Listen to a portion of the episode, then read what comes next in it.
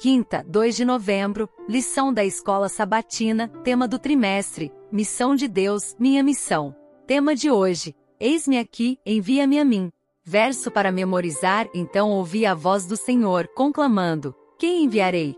Quem irá por nós? E eu respondi: Eis-me aqui, envia-me. Isaías capítulo 6, versículo 8. A história de Jonas é mais do que incrível. Deus salvou os ninivitas apesar do pobre testemunho de Jonas. Isso é um lembrete gritante de que nosso papel é ser meramente um canal para Deus, o único que pode convencer e converter o coração. É um lembrete de que Deus busca mensageiros dispostos e humildes que sigam sua direção.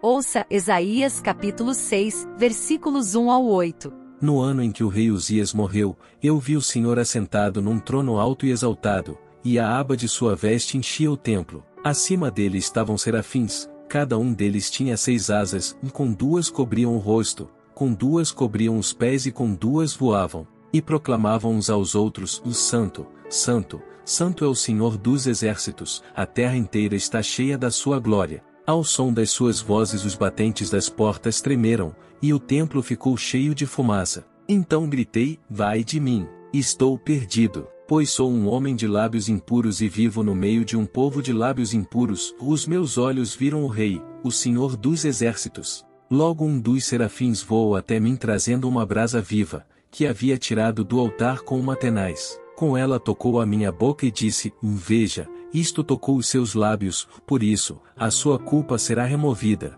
e o seu pecado será perdoado. Então ouvi a voz do Senhor, conclamando: Quem enviarei? Quem irá por nós? E eu respondi: Veis-me aqui, envia-me. Pergunta 5. Qual é a ideia central dessa passagem? O chamado está aí.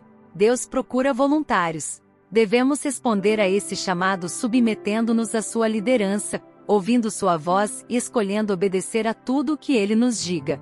A história de Jonas revela o amor de Deus por pessoas que vivem onde seu amor não é sentido e sua voz não é ouvida. Assim como teve piedade de Nínive, ele tem piedade dos milhões que povoam as cidades hoje, onde edifícios tomam o lugar de árvores e flores, e o barulho constante torna difícil aquietar-se e ouvir a Deus. Os ninivitas não sabiam distinguir entre a mão direita e a mão esquerda. Deus precisa de mensageiros dispostos a levar esperança a pessoas esgotadas pela vida agitada. Isaías ouviu uma voz perguntando: Quem há de ir? Qual será sua resposta? Desafio: em uma folha de papel em branco ou em seu diário de oração, faça uma lista com o nome de 10 pessoas incrédulas. Vamos chamá-las de seus discípulos.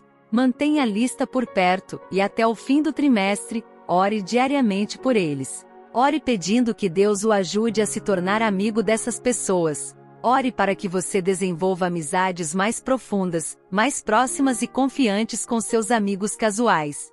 À medida que aprofunda seus relacionamentos, observe e ouça para identificar as necessidades deles, suas mágoas e dores. Em seguida, ore para que Deus os atenda nessas áreas.